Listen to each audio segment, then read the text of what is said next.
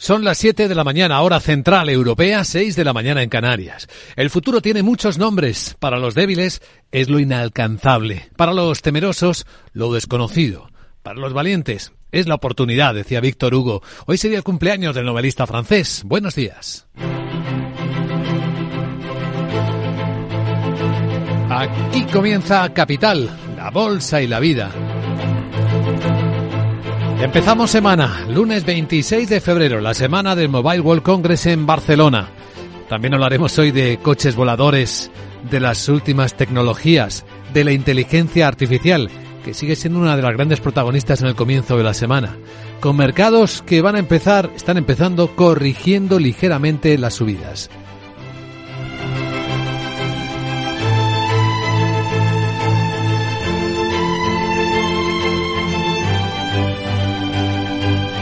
Capital, la Bolsa y la Vida, con Luis Vicente Muñoz.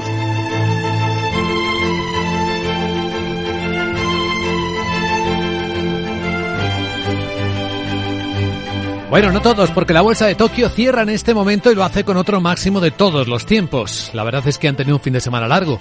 El viernes fue el cumpleaños del emperador y no hubo sesión.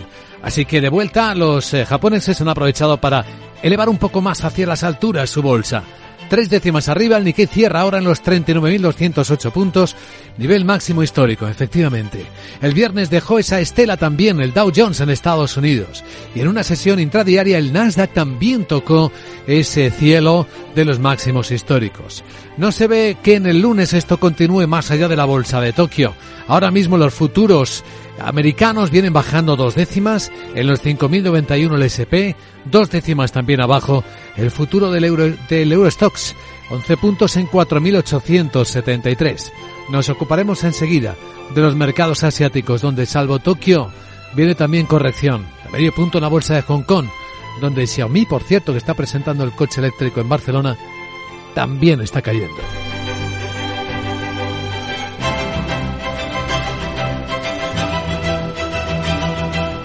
Es la inteligencia artificial, los retos de la transformación digital, los temas de los que más se habla en el comienzo de la semana, bueno, en España, hasta el rey Felipe VI en la inauguración del mobile. Insistimos que debemos seguir impulsando la transformación digital para lograr un mayor crecimiento, una mayor competitividad de nuestras economías. Pero paralelamente nunca debemos olvidar que cada paso que demos hacia adelante debe permitirnos preservar los derechos de seguridad individual de cada ciudadano y, en definitiva, de la sociedad en su conjunto.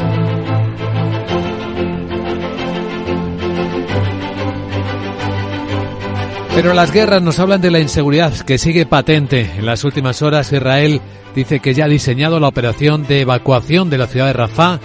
Insiste en desoír las advertencias internacionales de que entrar en Rafah, donde están encerrados los refugiados, los que han huido de la guerra en el norte, puede ser terrorífico. Dice que pareció en una entrevista anoche en la televisión americana estar abierto a retrasar la operación si se cierra un acuerdo con los terroristas de Hamas para un alto el fuego y el intercambio de rehenes. Pero a esta hora de la mañana en la que hablamos no hay nada. Lo que sí hay son ecos de las eh, de los recuerdos en todo el mundo de que hace dos años de que Rusia empezara la invasión de Ucrania. El presidente ucraniano Volodymyr Zelensky, que recibía líderes europeos en Kiev, hizo el cálculo. 31.000 soldados ucranianos han muerto en esta guerra. 31.000 ucranianos, lo que nos duele mucho. Pero no puedo decir cuántos heridos tenemos, porque Rusia sabrá cuántos han abandonado el campo de batalla. No puedo decirlo, tampoco dijo la cifra de muertes totales, que tampoco la conocemos con seguridad.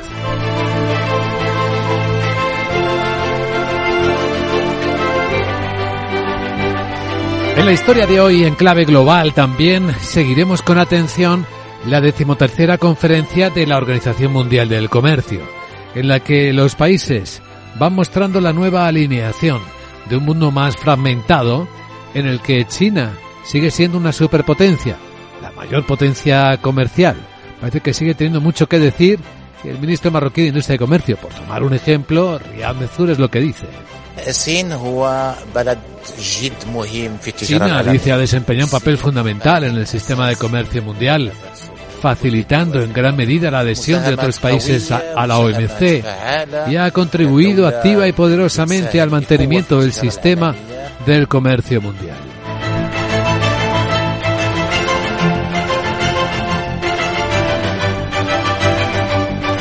Pues ahí están las cosas marcadas en el comienzo de este lunes, en el que de los mercados vamos a hablar dentro de una hora con José Luis Cava, analista independiente.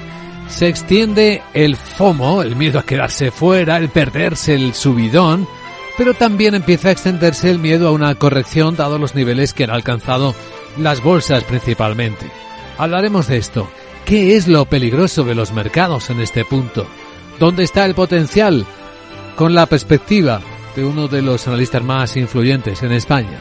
Pues en una hora le escucharemos y monitorizaremos con él no solo cómo empieza el día, cómo viene la semana, cómo van las bolsas, sino también el resto de los activos. Porque en el comienzo de la semana tenemos el euro dólar bastante estable dentro de la fortaleza del dólar, a 1,0820 dólares la moneda europea en las pantallas de XTV. Tenemos a la onza de oro bajando a 2.041 dólares, bajando de la subida previa del viernes. Y el precio de la energía corrigiendo también. El barril Brent en Londres, el futuro está en 80 dólares y medio. El West Texas americano en 76,16.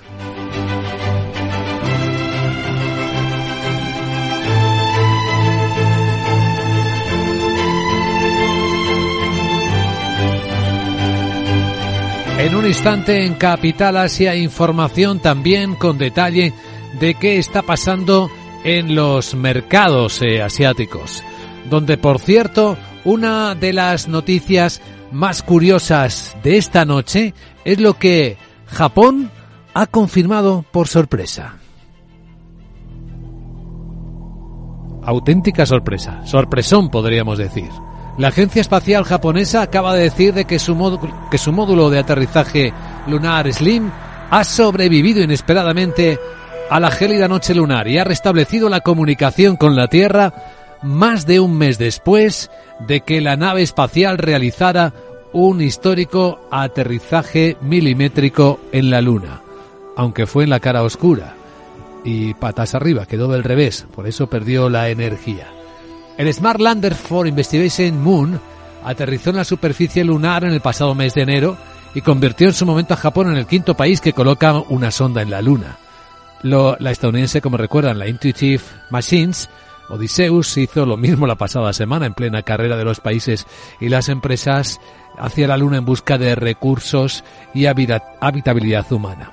Pero lo curioso del módulo japonés es que después de aterrizar apenas a 55 metros de su objetivo, junto al sur del ecuador lunar, Slim se quedó sin energía porque había volcado y sus paneles solares estaban en un ángulo incorrecto. Pues resulta que sus paneles solares recuperaron la electricidad más de una semana después gracias al cambio de dirección de la luz solar. El operador, la Agencia Japonesa de Exploración Aeroespacial, había declarado anteriormente que la sonda no estaba diseñada para sobrevivir a una noche lunar, pero lo ha hecho.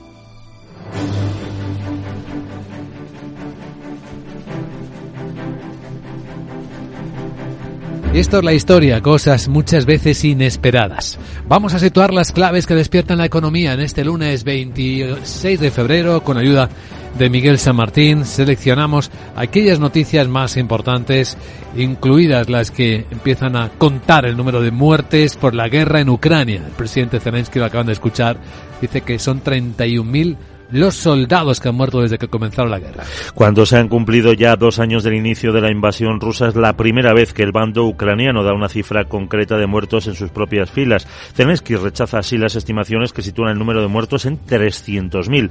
Eso sí, ese dato no incluye a militares heridos ni desaparecidos, por no ayudar a Rusia, dice, a conocer el número de ucranianos que han ido al frente. También ha recordado que la cifra de civiles no se conocerá hasta que termine la guerra.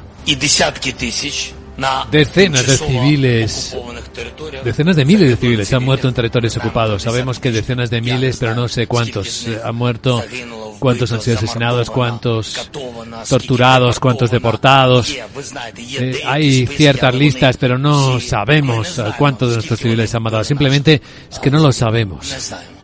Zelensky también apunta que 180.000 rusos han muerto en la guerra y que cerca del millón de soldados han resultado heridos en la contienda. Sobre negociar con el presidente ruso, Vladimir Putin ha descartado esta opción mientras no acepte su derrota en la guerra. Reconoce que su país necesita seguir recibiendo material militar de Estados Unidos y que no existe alternativa a ese armamento. Además, desvela que Rusia prepara una nueva ofensiva que comenzará a finales de mayo en verano, por lo que es vital que sus aliados occidentales permanezcan unidos y reitera que la victoria de Ucrania depende del continuo apoyo occidental. Mientras tanto, Estados Unidos, Israel, Egipto y Qatar están, eh, parece, cerca de un acuerdo sobre líneas básicas para facilitar un nuevo alto del fuego en la franja de Gaza. Así lo habrían dicho algunas fuentes de la Casa Blanca. La CNN incluiría el intercambio de rehenes israelíes por prisioneros palestinos. El asesor de Seguridad Nacional, Jake Sullivan, reconoce que el proceso de negociación está en su fase final y que Qatar y Egipto, principales mediadores, tienen previsto mantener discusiones indirectas con el grupo islamista Hamas, aunque el ministro de Defensa israelí asegura que su país planea aumentar sus ataques contra el grupo libanés Hezbollah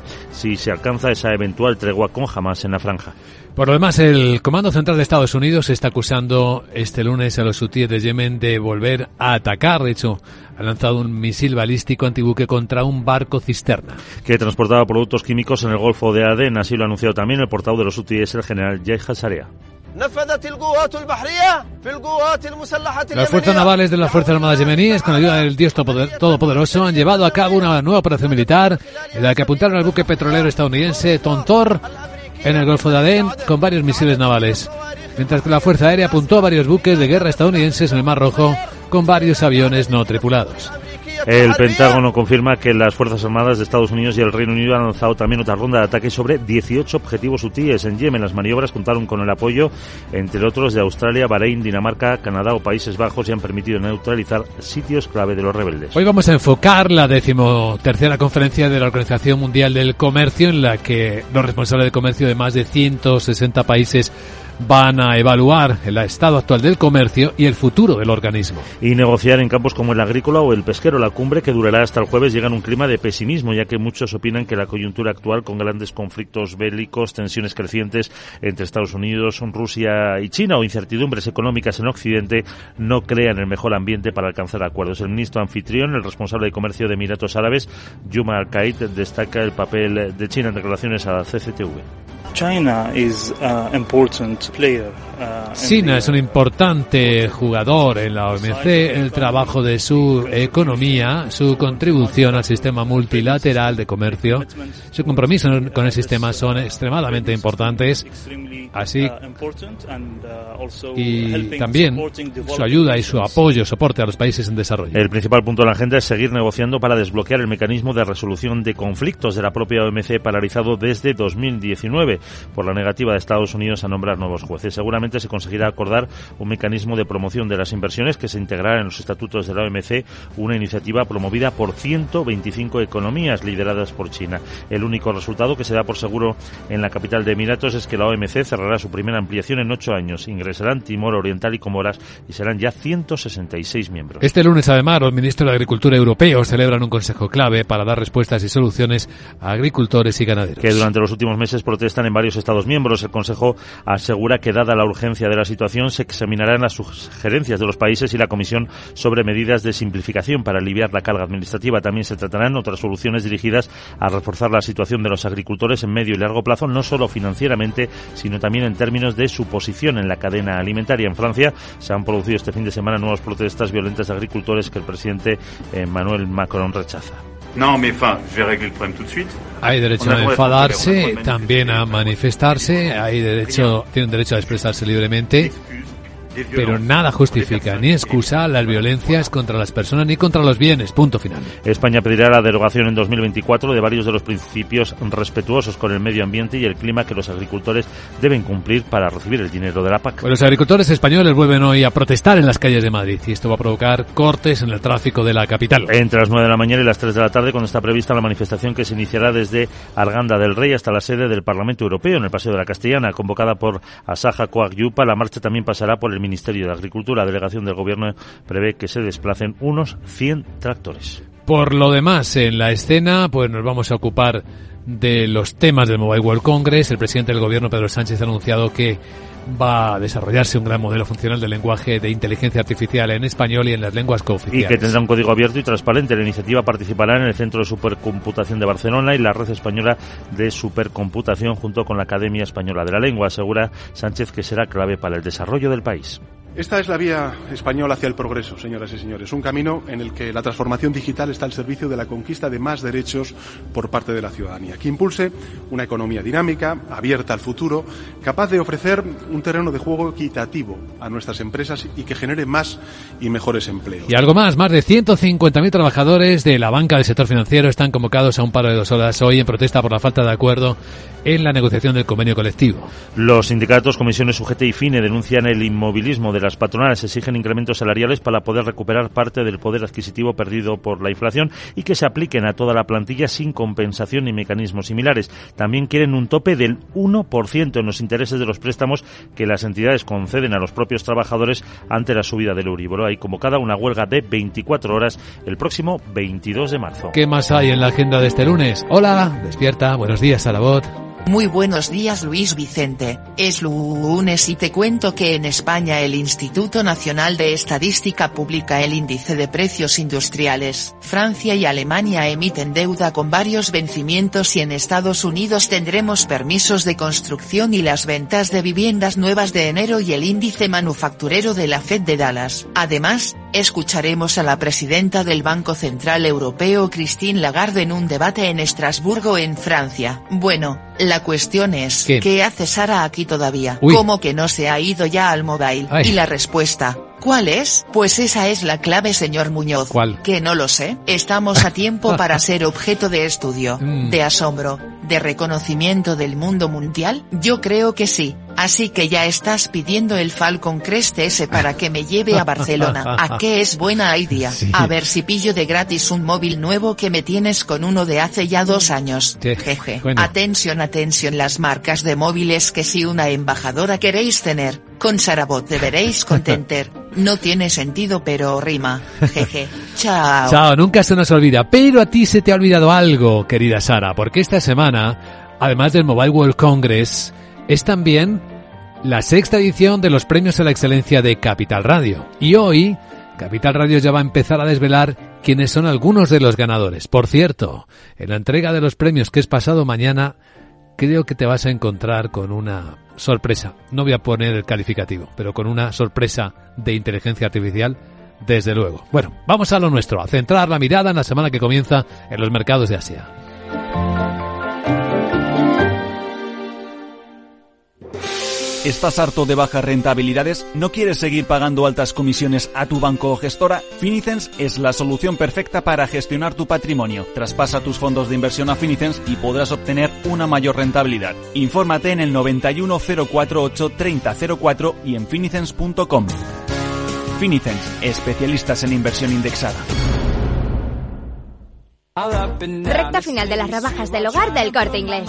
Ahora con hasta un 60% de descuento en una selección de ropa de cama o baño, así como también en artículos de menaje de mesa y decoración. Y todo de la marca El corte inglés.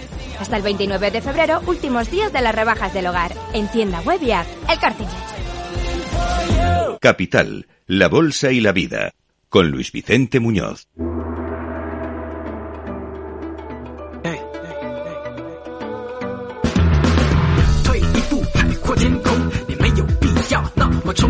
Esto es Capital Asia. La temperatura del mercado asiático en el comienzo de la semana es suavemente correctiva, salvo en la bolsa de Tokio que como adelantábamos acaba de cerrar hace 18 minutos con un nuevo máximo de todos los tiempos. El Nikkei suma a las subidas previas otro 0,203%, 100 puntos en los 39.208 puntos.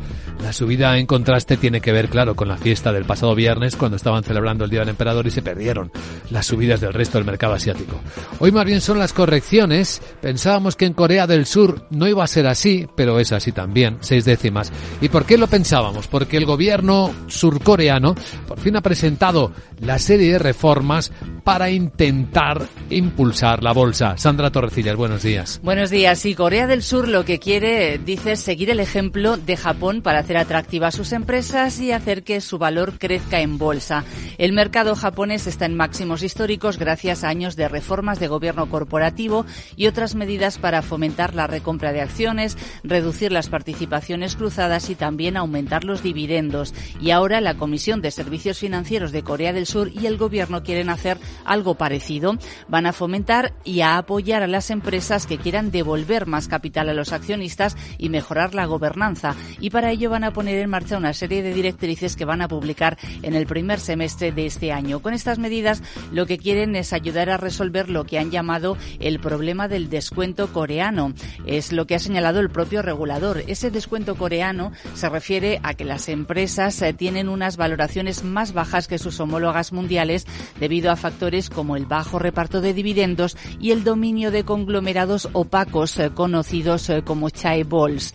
Los analistas dicen que las propuestas que han dado a conocer esta mañana son insuficientes, que la iniciativa es demasiado simple, con pocos incentivos y apenas sin beneficios fiscales para las empresas. Y esto ha hecho que el índice COSPI, como señalabas, sea uno de los que más baja esta mañana, con descensos sobre todo en automovilísticas y bancos. Bueno, pues mirando el mercado asiático, vemos como las correcciones son la nota dominante prácticamente en todos los índices. En China, el A50 ya está cayendo el 1,5%. Hong Kong está bajando seis décimas.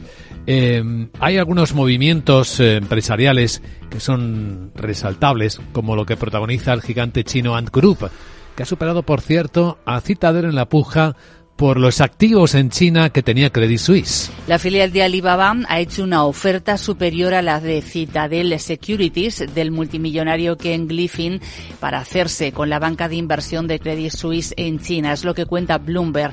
El grupo Ant quiere convertirse, eh, construir un negocio de valores en China, eh, pero se va a enfrentar a una revisión exhaustiva por parte del gobierno de Pekín que, curioso, quiere favorecer a un comprador extranjero.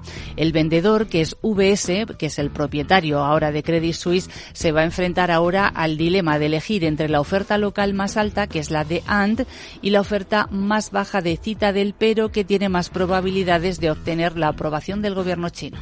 Entre los protagonistas empresariales también tenemos un movimiento en la industria del aluminio. El fabricante estadounidense Alcoa ha hecho una oferta por la australiana Alumina.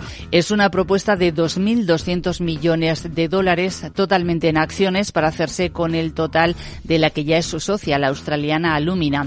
Con esta operación, Alcoa quiere reforzarse en el negocio del aluminio y simplificar su estructura corporativa. El consejero delegado de Alumina, Michael Ferrero, recomienda a los accionistas que voten a favor de esta propuesta en ausencia de una superior. Los títulos de Alumina han reaccionado con subidas de casi un 9%.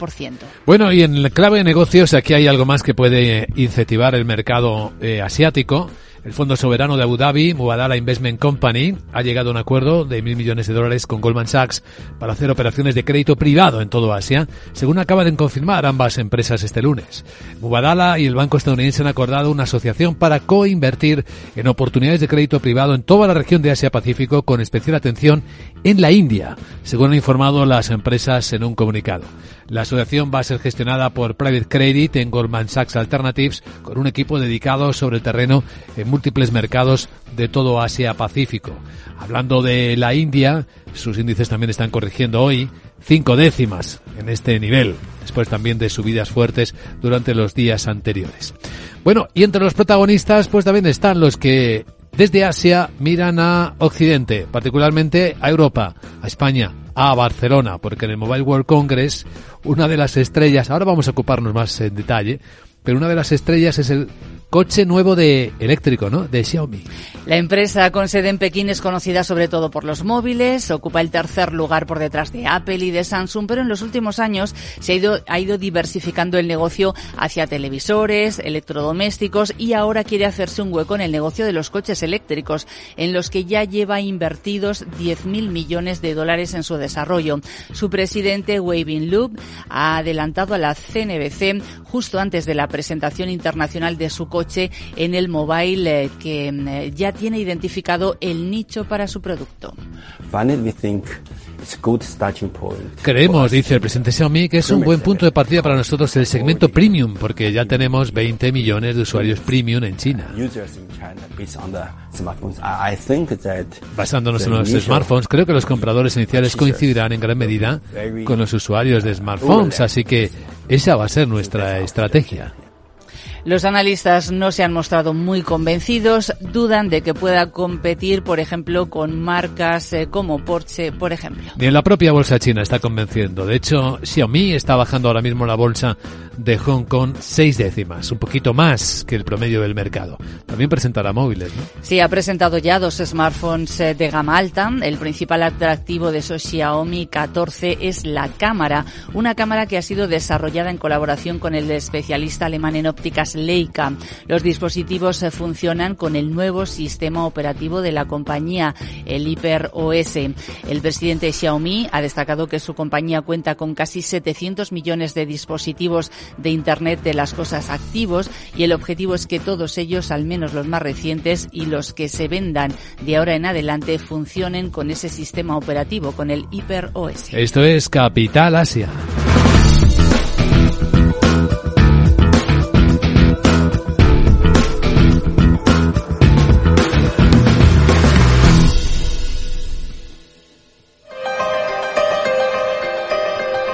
Pues sí, ya está en marcha el Mobile World Congress en Barcelona, el principal congreso tecnológico del mundo.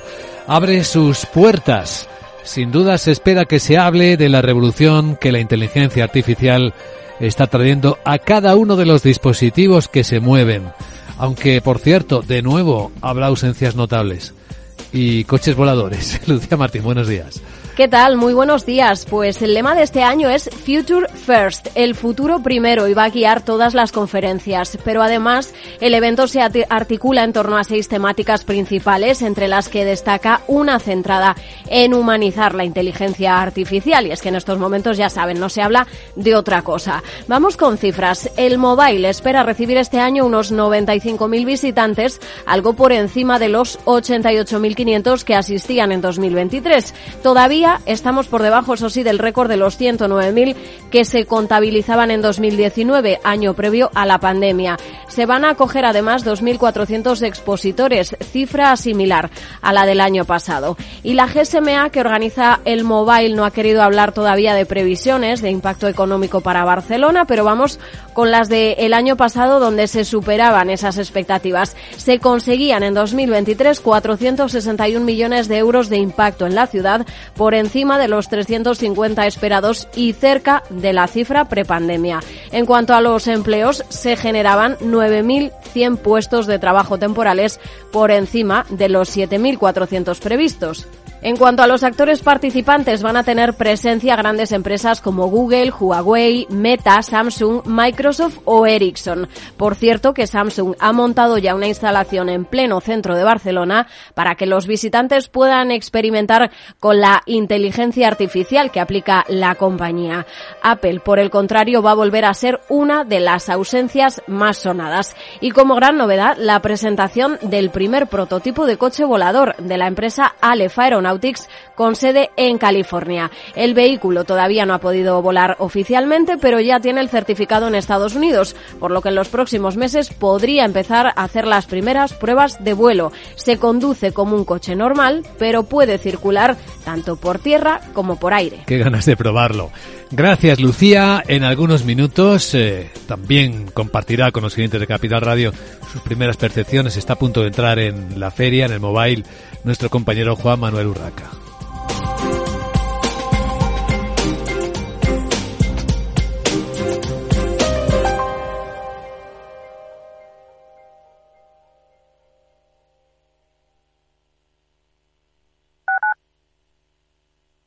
Madrid 103.2, Capital Radio. Si crees que la ciberseguridad no va contigo ni con tu empresa, es que todavía no has escuchado Cyber After Work, el programa decano de la radio española sobre ciberseguridad. De la mano de Eduardo Castillo y acompañado por Mónica Valle y Pablo Sanemeterio, te ayudamos a proteger tu empresa de las múltiples amenazas que circulan por la red. Cyber After Work Todos los lunes a partir de las 7 de la tarde en la sintonía de Capital Radio.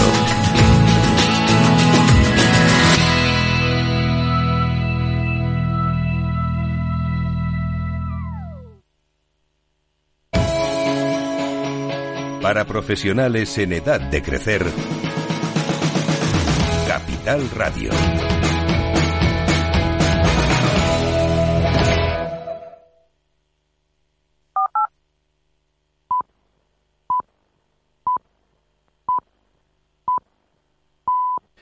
Son las siete y media de la mañana, hora central europea, son las seis y media en Canarias. Es extraña la ligereza con que los malvados creen que todo les saldrá bien, decía Víctor Hugo. Hoy sería su cumpleaños. Buenos días.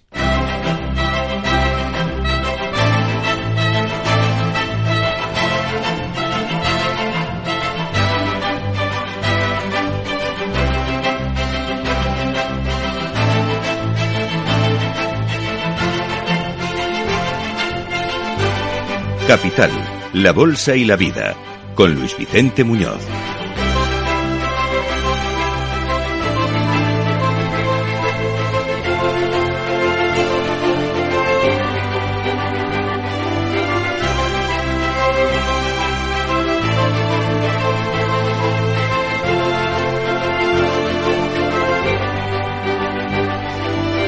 Lunes vigésimo sexto día del mes de febrero año 2024. Decimotercera conferencia de la Organización Mundial del Comercio. Hoy se van a examinar cómo van las cosas en el comercio mundial, si esta institución tiene futuro en medio de la fragmentación global. Aunque es curioso cómo los sonidos previos a la reunión suenan muy favorables a China en distintos ámbitos del mundo.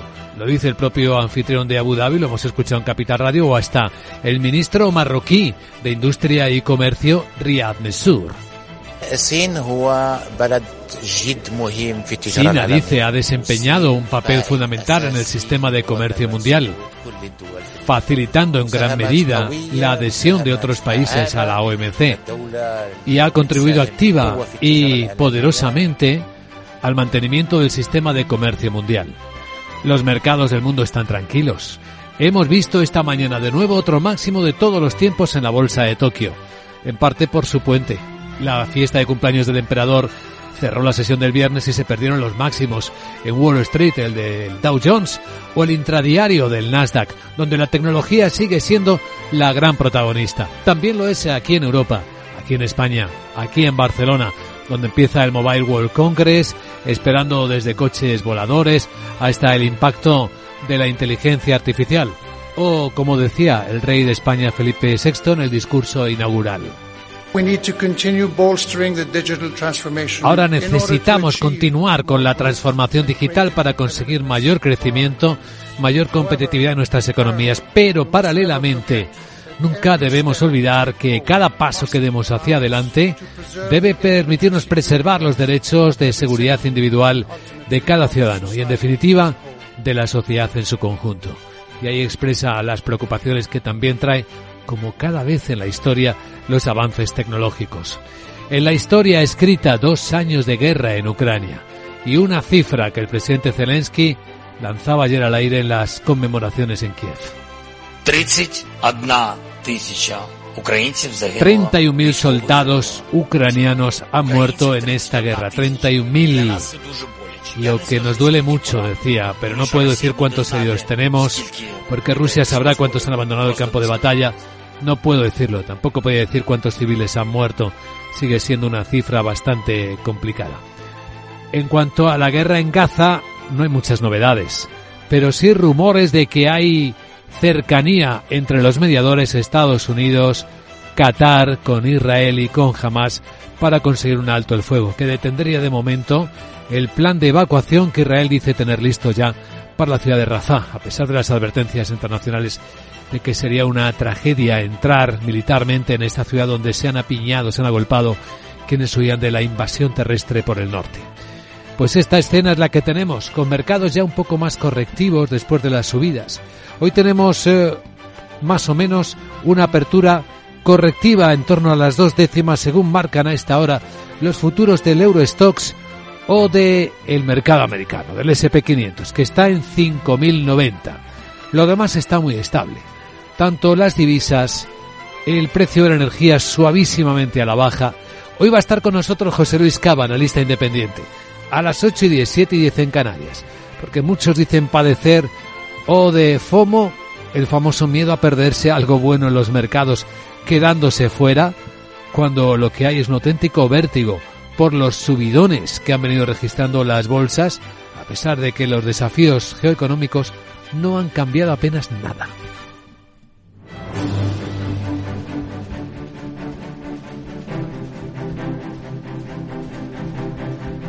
Vamos a actualizar la información última que tenemos al respecto con Miguel San Martín, Estados Unidos, Israel, Egipto y Qatar parece que ya tienen las líneas básicas para facilitar un nuevo alto el fuego en la franja de Gaza. ¿Qué sabemos? Pues que lo habrían dicho algunas fuentes de la Casa Blanca, la CNN, que incluiría el intercambio de rehenes israelíes por prisioneros palestinos.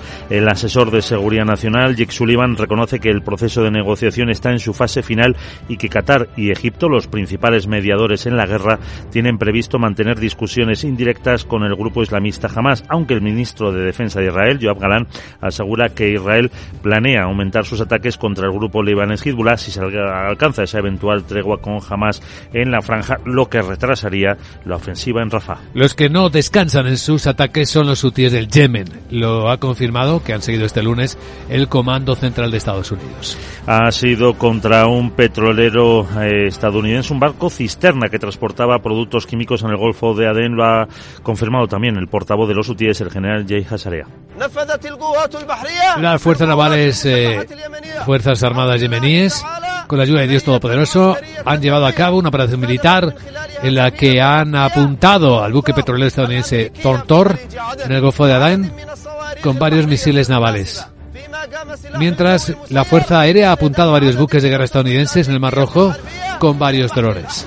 El Pentágono confirma que las Fuerzas Armadas de Estados Unidos y Reino Unido han lanzado otra ronda de ataques sobre 18 objetivos hutíes en Yemen. Las maniobras contaron con el apoyo de países como Australia, Bahrein, Dinamarca, Canadá o Países Bajos y han permitido neutralizar, dicen, sitios clave de los rebeldes. Bueno, y en Abu Dhabi, 160 países han enviado a sus responsables para participar en la decimotercera conferencia de la Organización Mundial del Comercio ver cómo están las cosas y qué futuro tiene el organismo. Hace media hora comenzaba esa inauguración en la que van a negociar campos como el agrícola o el pesquero. La cumbre que durará hasta el jueves llega en un clima de pesimismo, ya que muchos, muchos opinan que la coyuntura actual, con grandes conflictos bélicos, tensiones crecientes entre Estados Unidos, Rusia y China o incertidumbres económicas en Occidente, no crean el mejor ambiente para alcanzar acuerdos. El ministro anfitrión, el responsable de comercio de Emiratos Árabes, Yumar Kaid, destaca el papel de China en declaraciones a la CCTV.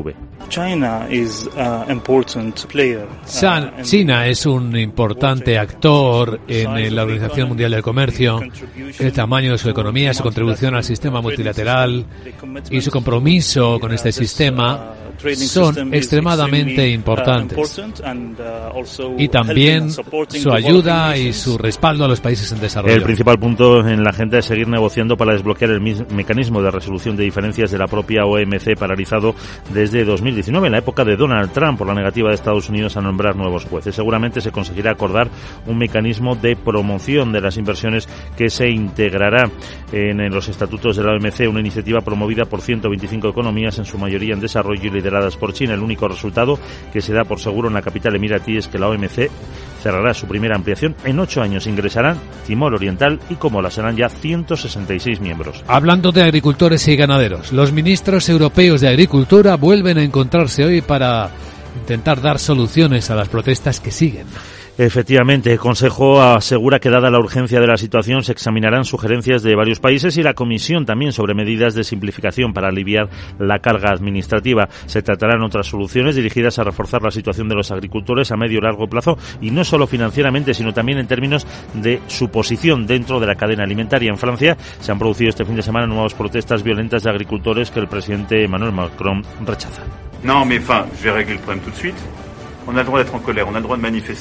Hay derecho a manifestarse, recuerda Macron, también eh, a enfadarse, a expresar libremente, pero nada justifica ni excusa las eh, violencias contra las personas ni los bienes. España pedirá la derogación en 2024 de varios de los principales respetuosos con el medio ambiente y el clima que los agricultores deben cumplir para recibir la ayuda de la PAC. Y atención a Madrid porque hoy vuelven al centro de la ciudad las protestas de los agricultores con eh, una manifestación entre las 9 de la mañana y las 3 de la tarde que está prevista en la sede del Parlamento Europeo en el Paseo de la Castellana. Está convocada por los sindicatos Asaja Coagyupa y la marcha pasará también por el Ministerio de Agricultura. Delegación de Gobierno autoriza el desplazamiento de unos 100 tractores.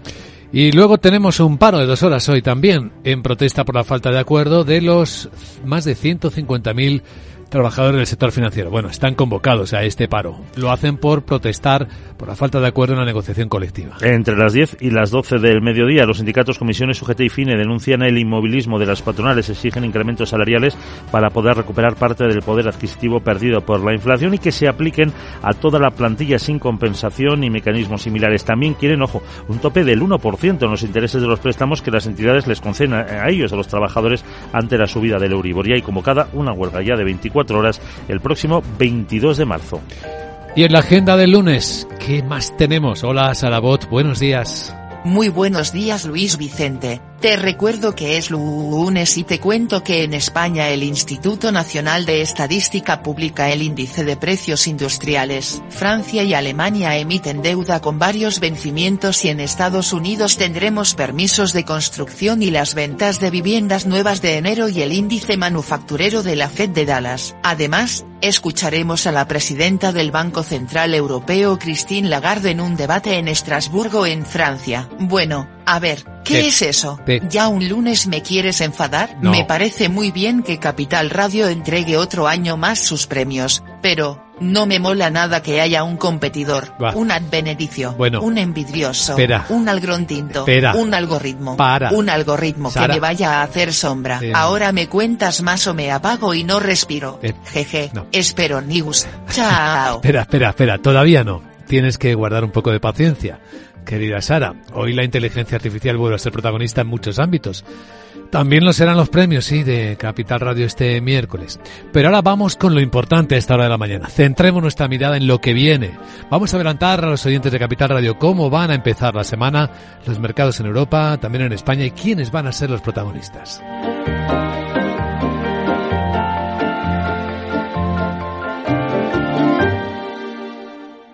¿Estás completamente seguro de que la rentabilidad de tus planes de pensiones es la mejor que puedes obtener? Si tu gestor solo te ofrece los planes de su banco, estás perdiendo oportunidades y, lo que es peor, años de rentabilidad para ti. En Velaria Inversores estamos a tu servicio, no al del banco. Trabajamos con 180 planes de pensiones de las entidades más punteras de España y de ellos solo te ofrecemos los de mayores perspectivas de rentabilidad, sin ningún coste para ti. Si quieres más rentabilidad, visita velariainversores.com.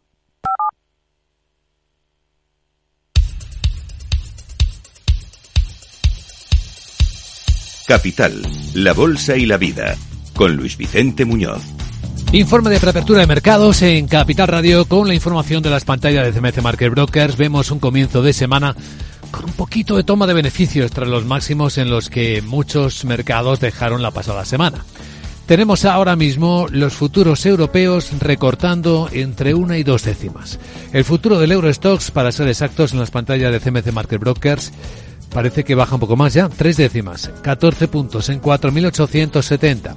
El futuro americano 12 puntos, bajaba 10, ahora 12, está en los 5.089. Así que esa es la perspectiva de comienzo de la semana. Lógica y alguno, algún analista diría que hasta saludable para no tener demasiado mal de altura con los niveles alcanzados. Sandra Torrecillas, buenos días. Buenos días. Los mercados que han estado soportados en las últimas sesiones eh, por los resultados empresariales que van a continuar esta semana, sobre todo en Europa, aunque la mirada la van a dirigir ya los inversores a los datos de inflación en Estados Unidos, en Japón y en Europa y que van a ayudar sobre todo a afinar las expectativas sobre los futuros movimientos de tipos de interés. El jueves se publica el deflactor de consumo privado en Estados Unidos, que es una de las referencias más importantes para la Reserva Federal y para la que el consenso espera un aumento del 0,4%. Se conocerá también el IPC preliminar de Alemania y de España y el viernes el de la zona euro. Aranza Zucortina, analista de Bankinter. Es una semana con un tono más cauto, con un comportamiento más lateral de los mercados, especialmente hasta conocer los datos de precios de jueves y viernes. Vemos que al mercado se le van acabando un poco los catalizadores a corto plazo, pero sí es cierto que si los datos de precios confirman esa tendencia a la moderación, podríamos ver un mercado de renta fija más estable y eso de soporte a la renta variable y también podríamos ver sorpresas positivas todavía en los resultados empresariales, en este caso en Europa. Además, durante la semana van a hablar al menos 10 miembros de la Reserva Federal y esta tarde podremos escuchar a la presidenta del Banco Central Europeo, a, Christine Lagarde. Bueno, si buscamos entre los protagonistas que hoy tendremos en el mercado europeo, pues eh, hay donde mirar, desde luego. Entre otros, por el lado de los vuelos a Ryanair. La aerolínea podría recortar su programación de vuelos para este verano. Es la primera la primera aerolínea en advertir sobre las interrupciones debido a la crisis cada vez más profunda que está sufriendo la estadounidense Boeing. Según el consejero delegado de Ryanair, Michael O'Leary, la empresa debe, debería recibir 57 aviones eh, Boeing MAX a finales del mes de abril, pero hace poco más de una semana que Boeing le dijo que recibiría alrededor de 50 y a finales del mes de junio.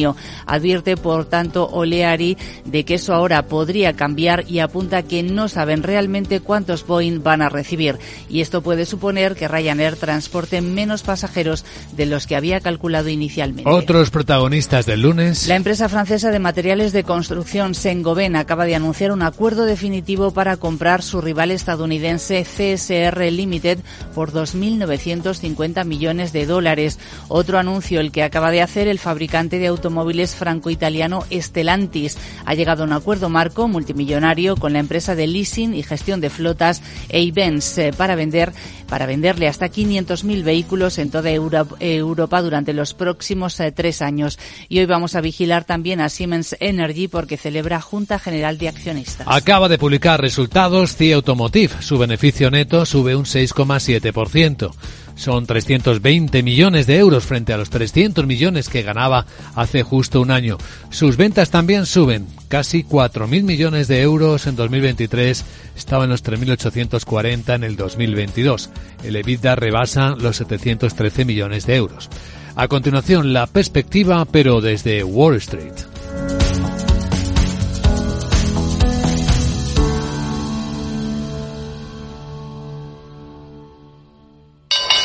Inversor, compra acciones de bolsa. IBEX, DAX, Dow Jones y muchos más. Invierte en acciones y ETF sin comisiones hasta 100.000 euros al mes con XTB. Abre tu cuenta 100% online en solo 5 minutos. Un broker, muchas posibilidades. XTB.com. A partir de 100.000 euros al mes, comisión del 0,2%, mínimo 10 euros. Invertir implica riesgos. Pues sí, Wall Street dejó el viernes la sesión de la semana con algunos máximos en sus índices. Eh, Miguel, buenos días. Efectivamente, cerraron una semana de ganancias marcada por los últimos comentarios de la Fed, que no bajará los tipos de interés hasta estar segura de que la inflación va a ese objetivo del 2%. Vamos con el acumulado semanal. El S&P 500 subió un 1,66%, nuevo récord durante la sesión del viernes y superó los 5.100 puntos. El Dow y el Nasdaq subieron un 1,3 y un 1,4 respectivamente y el petróleo se situó en el entorno de los 76 dólares y medio el barril tras una bajada en el conjunto de la semana del 3,4%. Y en la agenda de la semana en Wall Street hoy tendremos permisos de construcción, venta de viviendas nuevas de enero y el índice manufacturero de la Fed de Dallas. Mañana martes el Redbook de ventas minoristas y más índices de precios de la vivienda para el miércoles gastos de consumo personal subyacente y el dato que se espera, el PIB trimestral, el nueva lectura del, del cuarto trimestre, se espera una subida del 3,3%. El jueves anunciará el deflactor de consumo de Estados Unidos, que es el principal indicador de inflación para la Reserva Federal, y las nuevas solicitudes de desempleo. Por último, el viernes, primer día de marzo, datos de inflación, tasa de desempleo eh, y PMI manufacturero. Pues eso en el lado americano. A continuación vamos a examinar ya cómo está empezando la semana en los mercados de Asia.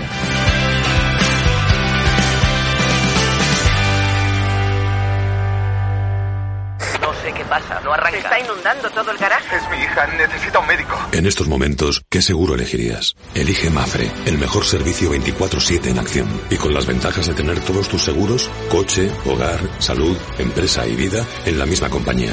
Mafre, la aseguradora de más confianza en España.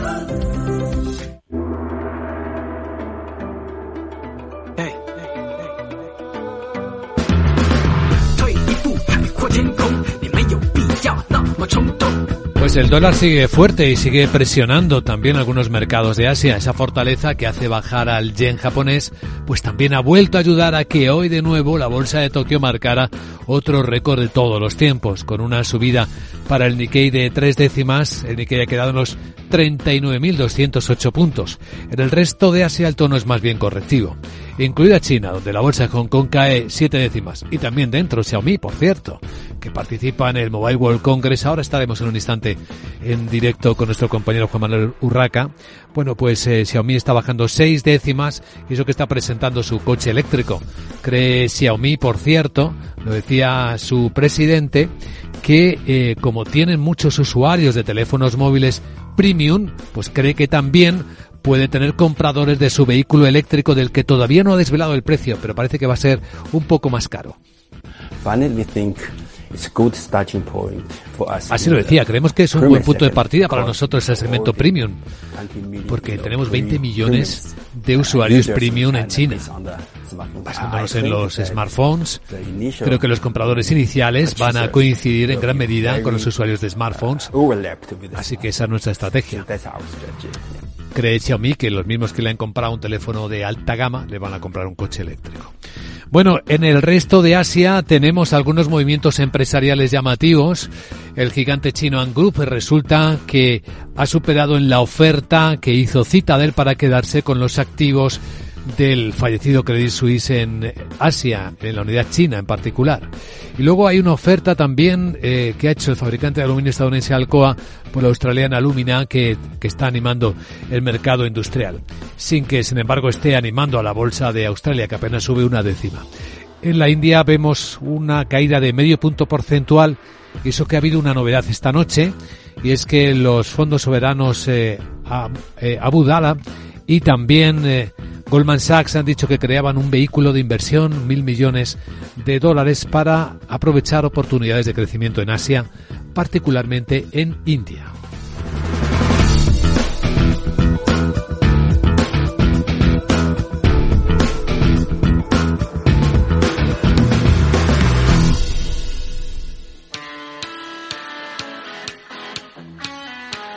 ¿Estás pensando en crear tu tienda online? Orange Empresas patrocina este espacio. Es momento de pensar estratégicamente para tomar nuevos pasos que permitan que tu e-commerce venda más en 2024. El término de moda es escalar, que significa no solo crecer en ventas, sino crecer en tamaño e infraestructura. Aquí van algunas recomendaciones. Revisa si lo que estás vendiendo va de acuerdo con tus objetivos de negocio, tu estrategia, tus cortes y tu presupuesto. Invierte en automatización de procesos, explora nuevas acciones de marketing digital y haz un sitio web accesible. La experiencia de usuario dentro de un comercio electrónico es muy importante para lograr ventas e impulsar el desarrollo de cualquier marca. Pensar a lo grande no es abrir festivos para facturar un poco más. Es abrir tu tienda online para vender hasta en festivos. En Orange Empresas te ayudamos a crear tu tienda online para vender por internet tus productos de forma fácil y llegar a clientes de cualquier parte del mundo. Las cosas cambian y con Orange Empresas tu negocio también. Llama al 1414. Capital, la bolsa y la vida. Con Luis Vicente Muñoz. Pues ahí el negocio de la movilidad y de las comunicaciones es el gran protagonista y la inteligencia artificial, claro. En el Mobile World Congress que está empezando ahora mismo ya en Barcelona y ahí está nuestro compañero y enviado especial Juan Manuel Urraca. Buenos días, Juanma. Hola Luis Vicente, pues eh, mira, la gran feria de la movilidad ya es mucho más que un escaparate de teléfonos móviles. Las empresas básicamente se han lanzado a ofrecer soluciones de negocio para profesionales y empresas, organizaciones en general. La inteligencia artificial que está de moda eh, pues eh, ha hecho que el mundo de la movilidad no pueda escaparse a esa ola y los desarrollos de software e incluso de nuevos terminales u ordenadores portátiles también prometen esa integración de inteligencia artificial para mejorar funcionalidades de los aparatos y aplicaciones de, todo tipo para empresas profesionales e incluso usuarios, eh, usuarios finales, el consumidor eh, final. En cuanto a dispositivos, en la feria se pueden ver también cosas como el coche volador de Aleph Aeronautics o el coche este real eléctrico de Xiaomi que ha llegado para para quedarse. No está todavía en el mercado europeo, pero está claro que dentro de poco vendrá y además con precios muy asequibles. Y en cuanto a tendencias de este Mobile World Congress 2024, espera coger más de 95.000 asistentes. Eh, yo creo que podrá batir la, la, cifra, no récord, pero la cifra de, de 100.000, aunque se quedará todavía corto respecto a los 110.000 de 2019, justo en la prepandemia. Eh, dispositivos nuevos eh, pocos, pero todas las marcas traen sus buques insignia eh, ya presentados, como alguno como el eh, Magic 6 Pro de Honor que, se ha presentado hoy. Un gracias, abrazo, Vicente. Un abrazo. Gracias, Juan Manuel Urraca, director de la magia de la publicidad en Capital Radio. Ya nos contarás algo más cuando puedas tocar algo de esto.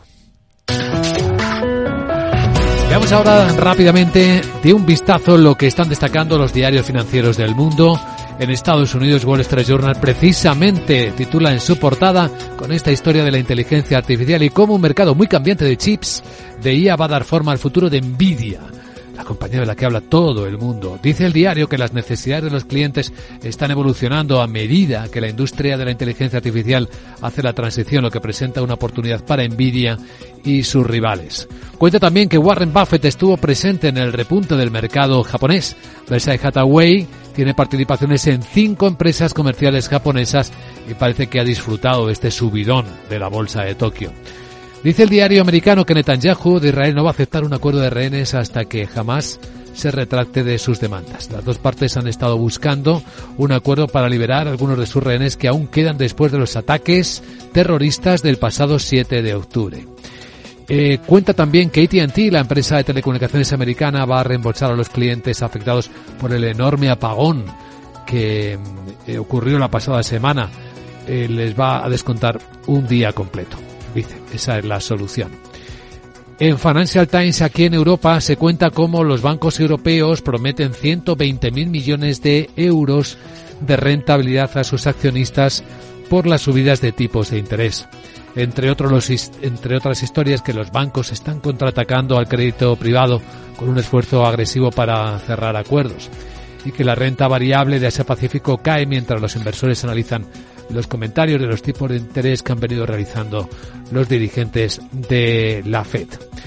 Y un apunte más sobre economía global. Los precios mundiales de la vivienda empiezan a repuntar a medida que los economistas predicen un punto de inflexión los diarios económicos españoles que hay este lunes. Guillermo Luna, buenos días. Muy buenos días. En cinco días leemos en su portada que los nuevos propietarios de Celsa se topan con salvedades por valor de 600 millones en las cuentas. Los fondos reorganizan el esquema societario con el objetivo de crear un grupo consolidado que aúne todo el negocio.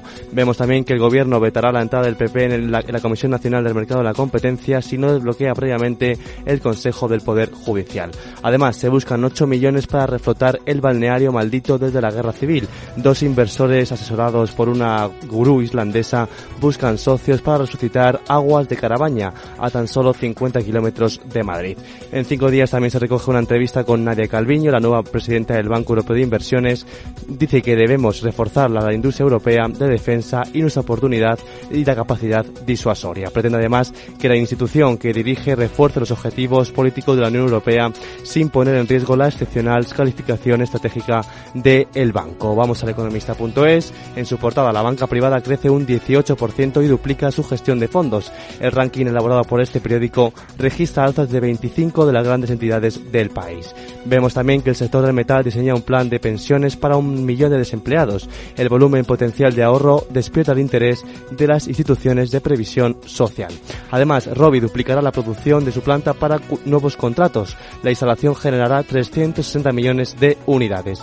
Mientras Avertis negocia en Francia, la, la relicitación de subidas de peaje aspirará así a continuar gestionando las autopistas en los próximos dos y tres años.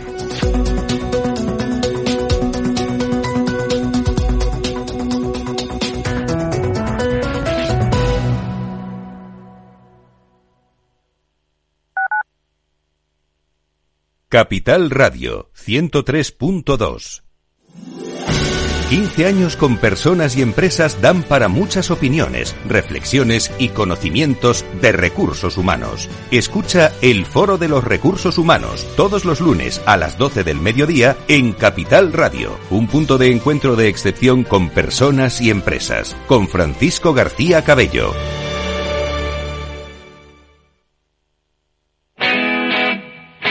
Todos los lunes de 11 a 12 de la mañana en Capital Radio tienes una cita con Rock and Talent. Un programa diferente que combina el talento con las canciones de rock más inspiradoras. De la mano de Paloma Orozco conocerás gente emprendedora, las startups más novedosas y las ideas más originales del mundo de la gestión. Rock and Talent. Los lunes nunca fueron tan sorprendentes.